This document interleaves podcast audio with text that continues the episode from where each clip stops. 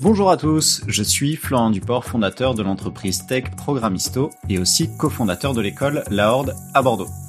Depuis 10 ans, dans l'univers du numérique, j'ai pu exercer différents métiers, de développeur à chef de projet, en passant par commercial.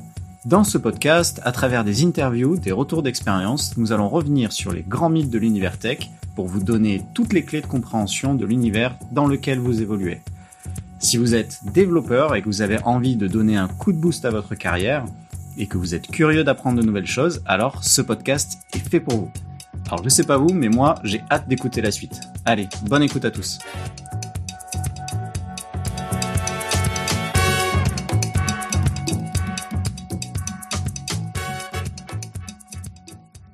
Bonjour à tous, j'espère que vous allez bien et que vos projets se passent bien aussi. Que ça vous ennuie ou pas, apprendre à estimer son travail et ses tâches, c'est une étape importante dans la progression d'un développeur. Vous devez comprendre les mécanismes et les biais qui peuvent fausser et déformer votre perception des choses, et donc qui naturellement vont fausser les estimations que vous allez produire. Aujourd'hui, je vais vous donner sept clés principales qui vont vous euh, permettre d'améliorer votre efficacité sur vos estimations. Ça peut partir du conseil bateau jusqu'à la partie un petit peu plus pratique. Et à la fin, j'ai un petit bonus pour vous qui va vous faire rire. On commence? Allez, go Première clé, sachez que vous ne chiffrez pas le temps total d'une tâche. Vous chiffrez ce qu'on appelle le RTU, soit la réalisation test unitaire. Donc, ce n'est pas l'intégralité du temps qui est passé sur une tâche. Il manque, en gros, tout le temps qui est passé par le chef de projet, les architectes qui vont euh, valider la conception technique, les testeurs qui vont tester, etc., etc. Et tout ça, ça nous donne le temps projet. Globalement, quand on fait des estimations, on demande aux développeurs de faire le chiffrage RTU, et ensuite, à partir de ça, on applique ce qu'on appelle des ABAC, qui permettent de calculer automatiquement une charge projet à partir des charges RTU. Et ça, c'est historique, c'est-à-dire qu'avec l'expérience, l'organisation sait à peu près, à partir d'un RTU, calculer l'équivalent en charge projet. De manière générale, ces abacs-là, elles sont entre deux et trois fois le temps de dev.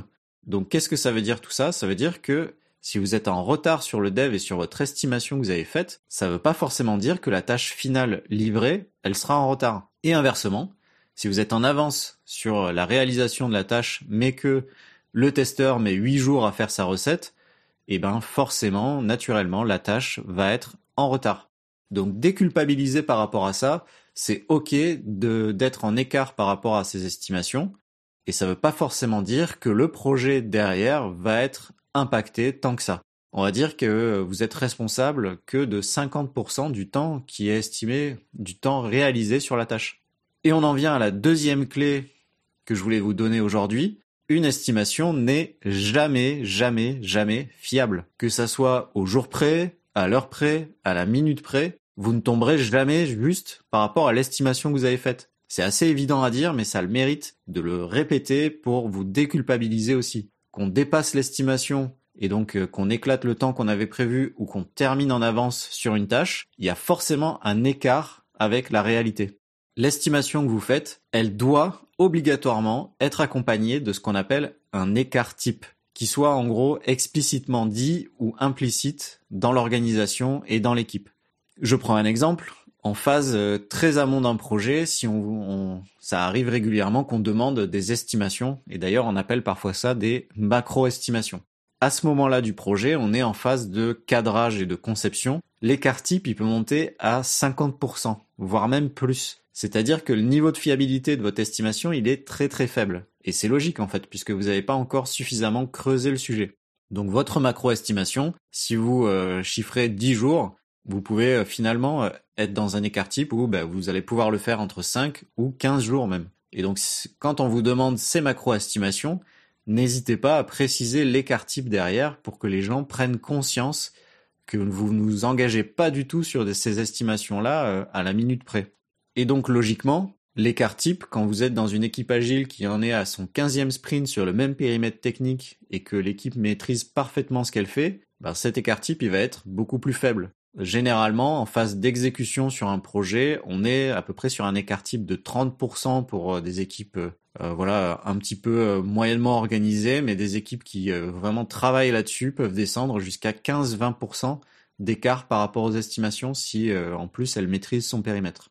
Troisième clé que j'aimerais vous donner, avant d'estimer, vous devez comprendre et anticiper à 100% ce qui est demandé. Un sujet qui est trop gros, il est très très difficile à estimer. Il est beaucoup plus facile d'estimer des charges euh, assez petites. Donc déjà, le premier travail, c'est de vérifier que la tâche qu'on vous confie, elle n'est pas juste trop difficile à chiffrer. Vous devez vous poser les questions un petit peu euh, classiques, moi que j'aime bien poser un petit peu surtout, notamment le QQO QCP. Donc c'est qui, quoi, où, quand, comment et pourquoi. Le ticket que vous avez en face de vous, il doit être limpide et il doit répondre à toutes ces questions. S'il n'y a pas toutes les réponses, vous devez prendre l'habitude d'échanger avec votre interlocuteur autour de votre ticket et d'essayer de comprendre qu'est-ce qu'il y a derrière. Ça va vous permettre de creuser un petit peu et euh, ben, de voir s'il euh, y a toujours des risques liés à des euh, choses que vous n'auriez pas anticipées. Donc prenez l'habitude d'échanger sur la compréhension des tickets avec votre équipe, c'est fondamental. Quatrième clé, et ça, ça va plutôt s'adresser aux développeurs qui sont un petit peu juniors et aux organisations de manière générale qui sont plutôt juniors, commencez par estimer en jours et en heures.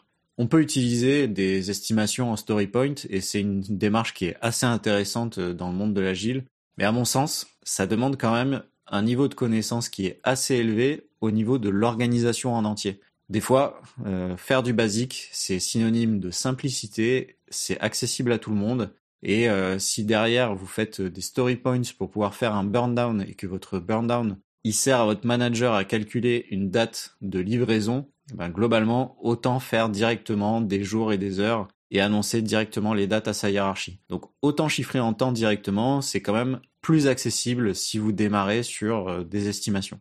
Cinquième clé, et qui est un petit peu la clé la plus évidente, la fiabilité de vos estimations, elle dépend de votre expérience. Bien sûr que plus vous allez faire la même chose, plus il sera facile pour vous d'estimer combien de temps ça prend de le refaire. Donc quelqu'un qui a des années d'expérience, ça fait énormément de choses différentes, et il a cette capacité de chiffrer plus finement qu'un junior. C'est assez basique, mais c'est la réalité, et c'est vraiment la raison pour laquelle il faut écouter vos aînés et les développeurs plus expérimentés qui sont à côté de vous, et c'est aussi la raison qui fait qu'ils sont mieux payés que vous. Ne soyez pas jaloux, mais surtout apprenez d'eux, discutez avec eux, et comparez vos estimations aux leurs. Et justement, sixième clé, comment est-ce qu'on chiffre finalement? Comment est-ce qu'on fait des estimations?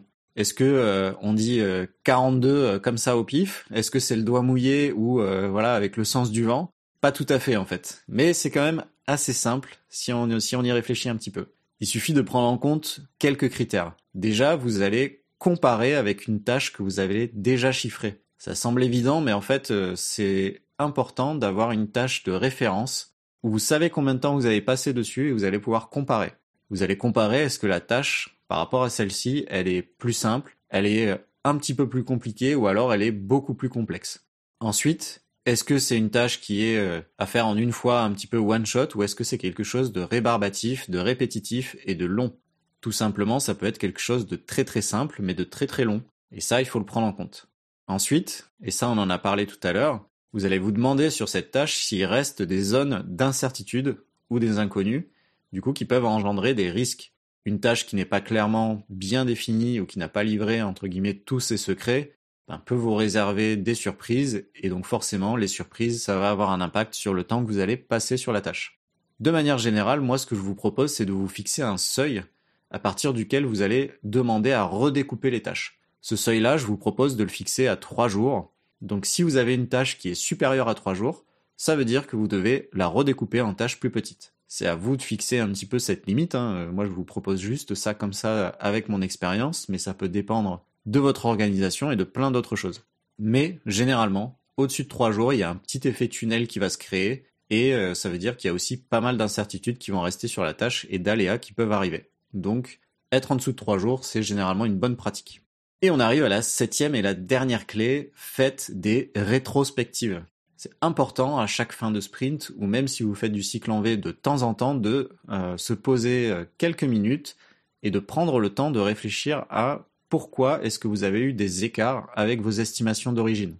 Prenez le temps d'analyser pourquoi vous avez éclaté vos estimations ou au contraire pourquoi est-ce que vous aviez chiffré beaucoup trop large et surtout comprenez ce que vous avez oublié de prendre en compte. L'idée, c'est que ben, la prochaine fois, vous allez forcément prendre en compte ces choses-là, puisque vous aurez identifié les choses que vous aviez oubliées. De toute façon, c'est quelque chose qui vaut pour pas que les estimations, mais faire des rétrospectives, c'est hyper important. et c'est la meilleure façon de progresser et d'être plus précis la prochaine fois. Donc ne négligez pas ça, faites des rétrospectives et réfléchissez sur ce que vous avez produit. Et voilà, ces sept clés sont passées assez rapidement. En bonus, j'aimerais vous parler d'une méthode qui est marquée et qu'on avait vue à l'école, qui s'appelle la méthode de la chaîne critique. Pour caricaturer vraiment, en gros, le chef de projet, il prend vos estimations et il sait que vous prenez systématiquement une marge dès qu'on vous demande une estimation. Et effectivement, je pense que c'est quelque chose euh, bah, de logique. Hein. À chaque fois qu'on vous demande une estimation, vous allez prendre une petite marge de sécurité parce que bah, vous n'avez pas envie de vous faire engueuler si jamais euh, vous dépassez vos estimations. Donc sachant ça, le chef de projet il va prendre toutes vos estimations, les estimations des autres développeurs, et il va tout diviser par deux. Et en fait, il va bah, du coup vous challenger sur euh, le fait de réaliser les tâches en deux fois moins de temps. Derrière, lui, ce qu'il va faire, c'est qu'il va créer un buffer donc euh, il va prendre toutes les marges, toutes les petites marges de vos estimations, et il va créer une grosse marge en queue de projet à la fin du projet, avec donc tout ce temps cumulé qui aura été perdu en gros au fur et à mesure du projet. Donc ça me fait beaucoup rire parce que bah, du coup ça permet de, de réaliser qu'effectivement on prend plein de petites marges au fur et à mesure du projet. C'est un petit peu vénère et un petit peu violent de la part du chef de projet de vous challenger sur des estimations divisées par deux. Mais a priori, c'est une vraie technique qui a vraiment été essayée par des chefs de projet. Donc euh, voilà, j'aurais pas aimé travailler dans une équipe comme ça, mais en tout cas, c'est possible. Renseignez-vous sur la chaîne critique, c'est assez euh, rigolo. Je pense que bon après derrière, il y a quand même quelques concepts qui sont intéressants à regarder, mais c'est cette partie-là m'a beaucoup intéressé, notamment pour réfléchir justement autour de euh, ces marges qu'on prend sur toutes les tâches.